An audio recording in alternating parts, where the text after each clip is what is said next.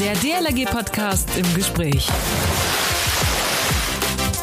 Sie sind die besonderen Einsatzkräfte der DLRG und ich sage immer so, so eine Art GSG 9.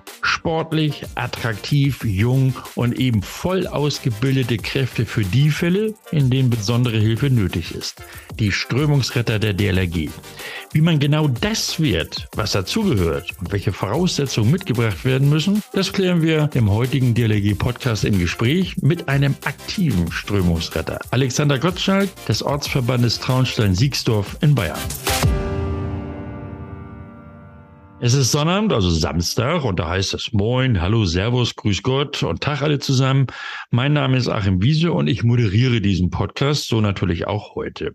Und heute an meiner Seite ein ganz besonderer Retter, der Strömungsretter Alexander Gottschalk aus Bayern. Moin, Alexander. Ja, Servus aus Bayern, hi. Ja, vielleicht hätte ich doch lieber Servus sagen sollen, ne? Ich komme ja aus dem Norden. Aber ich denke, wir werden uns verstehen, Alexander. Ich denke auch, das bekommen wir hin. Alexander, zunächst einmal verrate uns so ein bisschen was über dich, äh, also über dich als, als, als DLRG-Mann. Woher genau kommst du und was machst du bei der DLRG? Ja, ich bin aufgewachsen in Traunstein, da eben äh, bei der DLRG Traunstein, habe da klassisch angefangen, äh, Schwimmkurs, äh, dann macht man einen Rettungsschwimmer, äh, dann geht man halt so seinen Weg, macht so diverse Ausbildungen, ähm, man hat dann vielleicht einmal ein Amt inne. Ich habe zum Beispiel einen stellvertretenden technischen Leiter noch äh, inne in unserer Gliederung. Ähm, engagiere mich also da noch ein bisschen. Mhm. Habe so äh, querbeet bei alle Ausbildungen ein bisschen ähm, mitgemacht. Ähm, vom Taucher, Bootsführer, eben auch Strömungsretter. Ähm, ja, und bin halt äh, seither aktive Einsatzkraft, die halt äh, ja, so ihren Dienst macht, gell. Also so ein DLRG-Mann durch und durch sozusagen.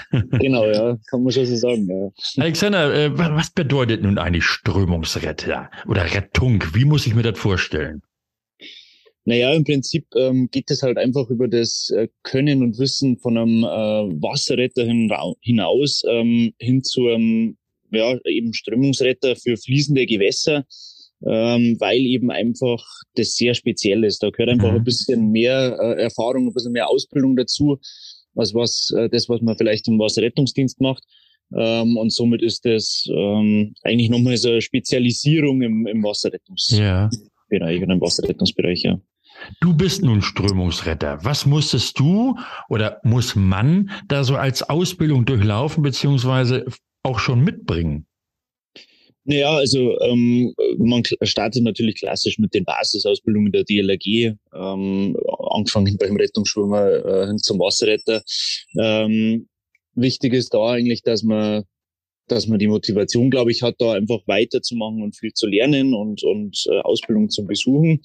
Und wenn man dann mal so die ganzen Basisausbildungen hat, dann kann man auf den Strömungsretter 1 gehen, also SA1 äh, auf Deutsch oder auf kurz gesagt. Ähm, der ist einfach so die, die Basisausbildung der Strömungsrettung. Das ist einfach das Grundwissen, das man lernen muss, das, äh, das man so beigebracht bekommt. Ähm, kann dann weiter zum Gruppenführer von der Strömungsrettung, zum SA2 gehen. Mhm. Und eben, wenn man da engagiert ist, auch noch äh, zum Ausbilder werden. Ja. Wie muss ich mir denn jetzt diese Ausbildung vorstellen? Ist das jetzt nur, im, nur im Fluss oder, oder wie, wie läuft das ab? Nee, wie, wie jede andere Ausbildung eigentlich auch bei der DLRG. Also es ist immer ein, ein Theorieteil auch dabei. Ähm, in der Strömungsrettung, sage ich mal, äh, noch eher weniger, aber auch nicht zu, zu unterschätzen. Ja. Ähm, gehört auch dazu. Ähm, das beinhaltet halt einfach äh, Gefahrenquellen, die man kennenlernen muss und in der Theorie sich einfach anschauen muss, weil es in der ja. Praxis nicht geht. Äh, das beinhaltet aber auch Knoten, äh, die man vielleicht mal im Trockentraining dann macht. Äh, solche Sachen. Man schaut sich äh, viel, viel Videos an, dass man einfach andere äh, Locations einmal sieht, die man so vielleicht jetzt einfach nicht vor der Haustür hat. Ja, ja. Ähm, aber natürlich auch die, die Praxisausbildung ist auch extrem wichtig und äh, da geht's halt darum, dass man wirklich auch das lernt, diese ganzen Ausbildungsinhalte zu, zu mal wirklich äh, zu sehen, zu erleben und dann auch anwenden zu können. Und das ist schon äh, großer Punkt, sage ich mal, und, und ein sehr aufwendiger Punkt, das nicht so einfach äh, mal schnell nebenbei geht, sondern das, das dauert schon. Ja. Also auch so, man erlebt dann ja auch richtig, wie es ist in der Strömung, richtig? Genau, richtig. Also mhm. zum, wir machen zum Beispiel in, in Traunstein sehr viele Ausbildungen. Ähm, wir gehen da zum Beispiel in die Tiroler Ache, ähm, schwimmen da wirklich Wildwasser und das ist äh, einer der wesentlichsten Punkte, finde ich, oder kann oder würde ich als Ausbilder behaupten, ähm, dass man einfach mal kennenlernt und, und hautnah äh, fühlt, wie ist denn der Strömung, wie muss ich mich mhm. verhalten, was für Kräfte wirken da auf einen. Ja. Und wichtig ist auch, dass man das kennt, dass man dann keine, keine Panik oder keine Angst hat, wenn es einmal so weit ist und man dann in, in Einsatz geht, sondern da muss man einfach fit sein ja. und muss das einmal alles erlebt haben. Und, und da liegen wir halt persönlich äh, extrem viel Wert äh, drauf in der Ausbildung, dass das auch wirklich äh, jeder, der, der bei uns da einen Kurs besucht oder der Strömungsretter werden will, dann auch wirklich äh, drauf hat. Ja. ja. Ihr hattet ja letztens äh, auch großen Besuch da, also, also auch durchaus prominenten Besuch, nämlich Harro Füllgrabe, der Moderator. Er ist ja auch Botschafter der DLRG. Äh, kannst du mal so am Rande vielleicht sagen, hat er sich einigermaßen vernünftig verhalten da? Ja, also ich war, ich war persönlich war ich nicht dabei, aber ich habe es, äh, ich habe es gehört und äh, aber sehr positives Feedback gehört. Also ähm, ich glaube, es ist sehr schwierig, ähm, wenn man generell mit mit äh, der Strömungsrettung jetzt am Anfang nichts am Hut, Hut hat, äh, da mal einfach so reinzuspringen. Muss ich aber ganz gut gemacht haben und äh, hat schon gehört, äh, dass dass ihm auch Spaß gemacht hat. Ja. Das können wir ja übrigens alles sehen. Ne? Jetzt äh, kommender Mittwoch gibt's den DLRG-Tube mit Harro Füllgrabe. Ähm, ja, genau, ab Mittwoch gibt's ja immer die neuen. So, aber jetzt nochmal zurück. Ähm, ich beschrieb die Strömungsretter als jung, attraktiv und eben sportlich. Wie durchtrainiert muss man denn tatsächlich sein? Hm. Ja, es ist, äh, hört sich immer witzig an, aber es ist tatsächlich so. Ähm, ich würde behaupten, es ist schon sehr anspruchsvoll. Ähm, man, es wird auch eine, eine gewisse körperliche Fitness dafür verlangt. Das ist so. Also äh, beispielsweise bei, jedem, äh, bei jeder Ausbildung wird vorher mal der Cooper-Test äh, durchgeführt, um Was ein, ein Cooper-Test. Was ein ist das? Ein sportlicher Fitnesstest ah, okay. der standardisiert ist. Und äh, der wird einfach durchgeführt, um die Fitness von den Teilnehmern auch zu prüfen. Und, und äh, jeder, der Strömungsretter werden will, der braucht einfach Fitness. Äh, da geht es einfach darum, man bewegt sich da im, im, im äh, Fließgewässer, man braucht da Kraft, um zu schwimmen, das muss einfach sitzen. Und äh, daher ist die, das, das Image, äh, das du da erzählt hast, ja. wahrscheinlich gar nicht so falsch. Äh, mein attraktiv kann man wahrscheinlich streiten, ja, aber, aber okay, sportlich, sportlich, sportlich würde ich auf alle Fälle unterschreiben. Und, und wer diesen Test nicht besteht, der, der fährt gar nicht erst hin zu dem Lehrgang oder, oder wenn er dann schon auf dem Lehrgang ist, darf er gleich wieder nach Hause oder wie muss ich mir das vorstellen? Ja, das ist tatsächlich so. Das ist tatsächlich so, dass das sehr strikt gehandhabt wird, ähm, einfach aus dem Grund, man, man muss einfach eine gewisse Sportlichkeit äh, an Tag legen, um das Ganze ja. durchzuziehen. Und äh, das prüft man halt in, mit so einem kleinen, einfachen Fitnesstest. Ähm, man kann sich aber sehr gut darauf vorbereiten, das muss man auch dazu sagen. Ähm, das ist nichts, was unmöglich ist, äh, das Ganze, sondern man kann sich sehr gut darauf vorbereiten, machen auch sehr viele. Aber man erlebt halt leider auch immer wieder, dass manche das ein bisschen unterschätzen und auf die leichte ja. Schulter nehmen, was es halt doch tatsächlich nicht ist. Ja. Gibt es da so eine Altersgrenze, wo man sagt, ähm, hm, also ab dann äh, brauchst du das jetzt nicht mehr zu machen oder, oder, oder ist das nach oben auch offen? Gar nicht, gar nicht. Also wir haben äh, wirklich öfter auch, äh, ja, de definiere natürlich ältere, ältere Leute, ja. Aber ähm, ich sag mal, wir haben auch schon 50 plus gehabt, äh, ähm, ah. was, was einfach doch immer noch fit ist. Ähm, also wir haben auch äh, Ausbilder, die, die äh, dementsprechende äh, Alter erreicht haben, äh, das, das funktioniert trotzdem. Es ist einfach, wenn man ja, noch körperlich ja. fit ist und wenn man, wenn man, klar, es kommt natürlich darauf an, Ausbilder, da wird noch, noch ein bisschen mehr abverlangt als wie von, von, von äh, Gruppenführern oder, oder Strömungsrettern, aber es ist einfach so, wer körperlich fit ist und, und das, äh, ja, das noch erreichen kann oder noch machen kann, der, ist kein Problem, ja. Wann war denn so für dich der Zeitpunkt, als du zu dir sagtest, ich will Strömungsretter werden? Ja, man rutscht da so ein bisschen rein manchmal, gell? Also ähm, ja, das ist so eine logische Konsequenz gewesen bei uns in der Gliederung. Ähm, allerdings ist äh, das war natürlich schon immer so ein bisschen ein Wunsch und, ja. und, und äh, wenn man wenn man da groß wird in der DLRG, dann, dann sieht man das und, und hat eigentlich immer schon den Traum, ja, das, da will man mit und will man, will man mit bei die Ausbildungen und ja, da will ja. man was erreichen und, und das macht ja auch irrsinnig Spaß. Das ist natürlich, äh, kommt natürlich dazu. Es ist ja nichts, wo man äh, macht und sagt, ja, das ist halt so und muss halt gemacht werden, sondern es macht ja irrsinnig Spaß. Und somit ist das schon in jungen Jahren äh, entstanden. Da macht man mal bei Übungen mit oder wird mal mitgenommen. Ja. Äh, darf zwar noch nichts machen, aber man sieht, was die anderen machen und da, da wächst man halt dann so rein. Gell? Und, ja, und dann ja. macht man mal den SR1 und, und dann äh, ist das nächste Ziel SR2 und irgendwann will man da nochmal Ausbilder werden und, und das sind so alles logische Konsequenzen irgendwo, wenn man, wenn man einmal da Blut gelegt hat. Gell? Dann, ist, dann, dann will man auch nicht wieder weg, ne? Genau so ist es, genau so ist es. Alexander, in meiner Anmoderation sprach ich ja so über die Strömungsretter und, und bezeichnete die Jungs und Mädels als eine Art Elite-Truppe der Wasserretter. Wenn du sowas hörst, was, was empfindest du dabei? Ja, man schmunzelt natürlich erst einmal, gell. äh, aber, aber natürlich äh, ist natürlich schon auch äh, Ansage und also ein bisschen Stolz gehört dann auch dazu. Ähm, wobei ich äh, genauso äh, tauche und auch weiß, was, was das zum Beispiel äh, bedeutet oder was das, ähm, was da für Belastungen auf einen zukommen. Aber klar, also äh, die Strömungsretter ja. sind halt schon, äh, wie du schon gesagt hast, das müssen fitte Leute sein. Und wenn man sich da dazu zählen kann und darf, äh, hat man schon so einen gewissen Stolz, einfach da zu sagen, ja, man ist Stimmungsretter und man, man, äh, man ist da fit. Gehört ja, ist ja nicht nur die Ausbildung, sondern es ist ja eigentlich auch immer wieder, man, man muss ja auf aktuellem Stand bleiben. Was machen die Standards, äh, ja, die man da ja. entwickelt äh, vom, vom Bundesverband oder ähnlichem? Ähm, und das heißt, wenn man da wirklich aktiver Stimmungsretter ist, dann glaube ich, hat man schon so ein bisschen einen Stolz und sagt, ja, ähm, da, da gehört man schon dazu und es ist halt schon sehr speziell und, und ja, coole Sache ist auch. ja. Ja, okay, aber, aber den Stolz dürft ihr auch gerne äh, in eurer Brust tragen. Ähm, Alexander, ihr kommt ja immer dann ins Spiel, wenn es sehr schwierig und auch gefährlich wird. Also wir, wir haben ja viele äh, vor Augen, die Bilder im Fernsehen und so weiter. Nenne uns doch mal so ein paar Beispiele, äh, Beispiele, die du auch selbst schon erlebt hast. Ja, ähm, also kann man eigentlich vom Wasserrettungsdienstbereich über einen mobilen SEG-Bereich, über einen Katastrophenschutz kann man eigentlich alles äh, querbeet berichten. Das ist ja genau der springende Punkt, dass man eigentlich so variabel einsetzbar ist und so flexibel als Strömungsretter, dass man eigentlich äh, sehr viele Einsatzgebiete hat. Also wir fahren zum Beispiel in Traunstein sehr, sehr viele ähm, Einsätze mit der mobilen Einsatztruppe, also mit der schnellen Einsatzgruppe, mit der SEG. Mhm. Haben also hier sehr viele Einsätze unterm Jahr äh, in die unterschiedlichsten Gewässer, in die unterschiedlichsten Gebiete. Ob das jetzt äh, mal da die, die große Tiroler Ache ist, da wo man irgendwie ein Motorrad irgendwie raus bergen muss oder ob das der, der kleine Fluss ist, äh, da wo man ein Auto reinfährt, ähm, haben wir alles im Prinzip schon, schon mal gehabt.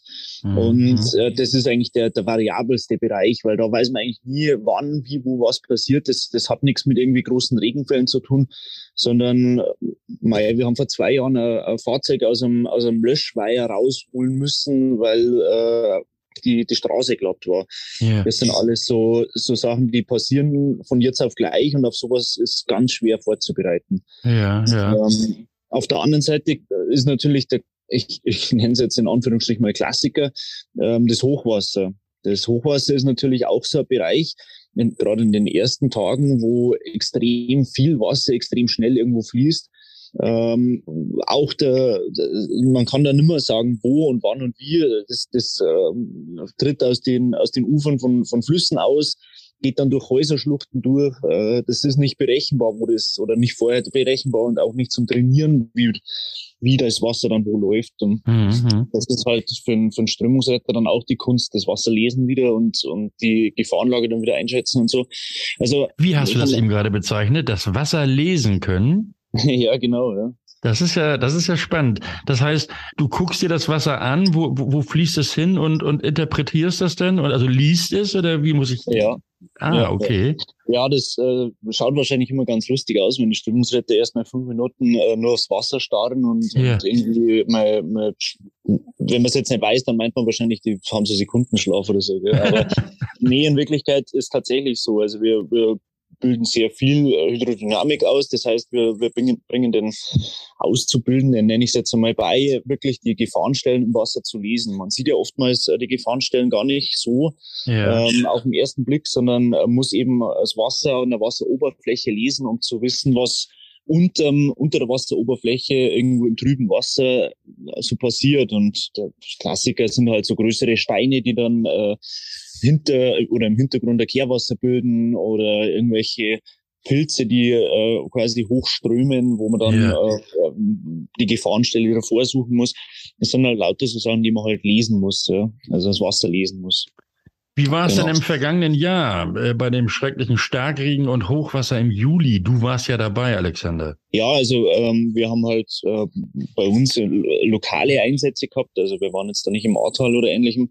Wir haben bei uns vor der Haustür halt äh, immer wieder solche Fälle, dass halt äh, Gebirgsbäche zum Beispiel äh, stark über die Ufer treten. Das ist eins der, der gefährlichsten Sachen, sage ich mal, weil es überhaupt nicht berechenbar ist, wo und wann ja. und wie. Ähm, das ist vielleicht nochmal ein bisschen was anderes, als wenn ein großer Fluss über die Ufer tritt. Da kennt man so die Überschwemmungsgebiete, da weiß man, okay, das ist eine Gefahrenstelle, da muss man ein bisschen drauf achten. Bei den Gebirgsbächen ist es tatsächlich so, das haben äh, alteingesessene Einwohner sagen immer wieder zu uns, also sowas haben sie noch nie erlebt in die, in die letzten äh, 60, 70 Jahre, wo sie jetzt da wohnen. Ähm, das ist immer wieder was Neues, immer wieder sehr speziell. Ja, mhm. und sowas haben wir eben äh, letztes Jahr auch wieder gehabt, erst vor der Haustür. Äh, da wo dann wirklich Familie mit Hund eingeschlossen in einem Haus war. Ähm, da muss man dann schnell und äh, zügig agieren und äh, ja. die ganze Evakuierung dann durchziehen. Das ist schon immer so ein bisschen ein Nervenkitzel, wo man dann, äh, wo man dann wirklich gut unter Strom steht und, und versucht, es möglichst, möglichst perfekt und, und, und sicher einfach zu, zu realisieren. Ja. Welche Tipps hast du denn da an die, an die Betroffenen in derartigen Situationen? Also, also wie kann da zum Beispiel eine Selbstrettung aussehen? Ja, das ist wahrscheinlich genau der springende Punkt. Also Selbstrettung in der Strömungsrettung kann ich eigentlich so nicht empfehlen. Also äh, das wäre so der allerletzte Schritt, wenn wenn keine Hilfe mehr verfügbar ist oder wenn sich keiner äh, mehr mehr hintraut zu dem Ganzen oder wenn, äh, im, im, Prinzip äh, eigentlich nur in Sicherheit bringen und warten, bis bis die Profis in Anführungsstrichen oder bis die Profis kommen. Ähm, Möglichkeiten gibt's da immer, auch die, die, wenn man schaut, die Hubschraubergestützte Wasserrettung zum Beispiel, ähm, wenn es jetzt äh, kein oder wenn kein Ausweg mehr ersichtlich ist, dann ist zumindest noch noch yeah. meistens das äh, zur Verfügung. Aber im Prinzip äh, wirklich als Tipp äh, verharren, bis bis die Rettungskräfte da sind bis die Strömungsretter da sind und äh, die einen sicher wegbringen und nicht äh, oder auf gar keinen Fall irgendwo dann in die Fluten oder sonst irgendwas selber mal probieren, da durchzukommen. Ja, ja. Ähm, das ist auch, fast unmöglich, ne? Genau, richtig. Erleben wir auch immer wieder häufig. Äh, die probieren dann äh, auch mit, mit dem Auto, ja, da kann man schon mal durchfahren. Äh, das ist extrem gefährlich. Also wir haben schon mehrere Kfz-Bergungen erlebt, wo die Leute gemeint haben, naja, da kommen sie durch und irgendwann schwimmt dann das Auto und, und das, dann gehen sie dann mit Auto unter. Ja, ja. Also das ist extrem gefährlich, da wirklich extrem aufpassen und da nicht irgendwo meinen, man muss da selber irgendwo noch das Möglichste probieren, sondern da einfach auf die Hilfskräfte dann warten die ja dann äh, in der Regel oder hoffentlich auch schnell da sind und dann, dann professionell helfen. Ja. Du hattest vorhin die Schnelleinsatzgruppe angesprochen. Wie schnell seid ihr denn so an, an so einem Unglücksort? Ja, das kann man natürlich nicht pauschalieren, das ist klar. Ähm, kommt natürlich am, auf den Unglückswert äh, drauf an. Ähm, was e-, immer extrem schnell ist, ist, äh, wenn wir es über die Hubschraubergeschütze Wasserrettung abbilden, weil äh, wir haben am, am, an unserem Standort zum Beispiel eine feste Besatzung, die dann fliegt. Das sind einfach ein paar Leute, die haben da Zusatzausbildung äh, zum Strömungsretter noch on top. Und dann werden die Strömungsretter werden dann abgewünscht, oder wie? Genauso ist es, ja. Genauso ist es. Die steigen im Hubschrauber ein, werden abgeholt quasi, fliegen an die Unfallstelle ja. und äh, werden dann abgewünscht, äh, versuchen den Patienten dann möglichst schnell zu sichern. Und das geht extrem schnell. Also Hubschrauber kann man sich ja vorstellen. Ähm, wir, wir sind im, so im Schnitt, glaube ich, kann man sagen, so um die äh, drei bis vier Minuten, bis wir in der Maschine sitzen und dann die Flugzeit an Unfallort. Also da ist immer wirklich extrem schnell, aber auch mit der mobilen Truppe. Also wir haben das, das Glück, dass sehr viele rundherum die äh, und, und unser Depot, unser, ja. unser Wasserrettungszentrum arbeiten. Das heißt, da sind extrem schnell, extrem viele Leute auch untertags eben am, äh, am Depot, am WRZ und können da extrem schnell ausrücken. Das heißt, ihr seid alle mit so, mit so einer Art Pieper dann irgendwie aus, ausgerüstet, oder wie? Genau, genau, ja. genau. Wir mhm. haben alle Piepser dabei, ähm, zusätzlich noch eine Handyalarmierung, dass, äh, wenn mein Piepser leer ja. oder kein Empfang, äh, ist ja doch Funktechnik, ähm, dass man vielleicht doppelt noch alarmiert wird. Und genau, dann äh, rücken wir aus mit unseren Fahrzeugen, die wir stationiert haben und ähm, fahren zum, zum Einsatzort. Ja. Wie, wie groß ist so ein Trupp? Ja, also äh, ein Fahrzeug sind um die fünf Leute immer. Ähm, kommt darauf an, äh, je nachdem wer wann wie wo kommt. Man versucht da halt schnellstmöglich ein Auto vollzubringen ähm, und rauszuschicken, dass man halt einfach keine Zeit verliert. Mhm. Und in unserem Fall ist das so, dass meistens so zwei bis drei Autos fahren. Und da hat man dann schon äh, eine ganze Truppe beieinander. Auch äh, von den Qualifikationen her, vom, vom Taucher, Bootsführer, äh, ja. alles dabei. Genau. Und äh, wir versuchen da schon das möglichst schnell und möglichst professionell dann zum, zum Abwickeln. Ja. Alexander, ich habe euch mal beobachtet äh, bei einer Übung. Und zwar, als ihr in Winsen in Norddeutschland das Abseilen von Brücken trainiert habt. Äh, was hat es damit auf sich?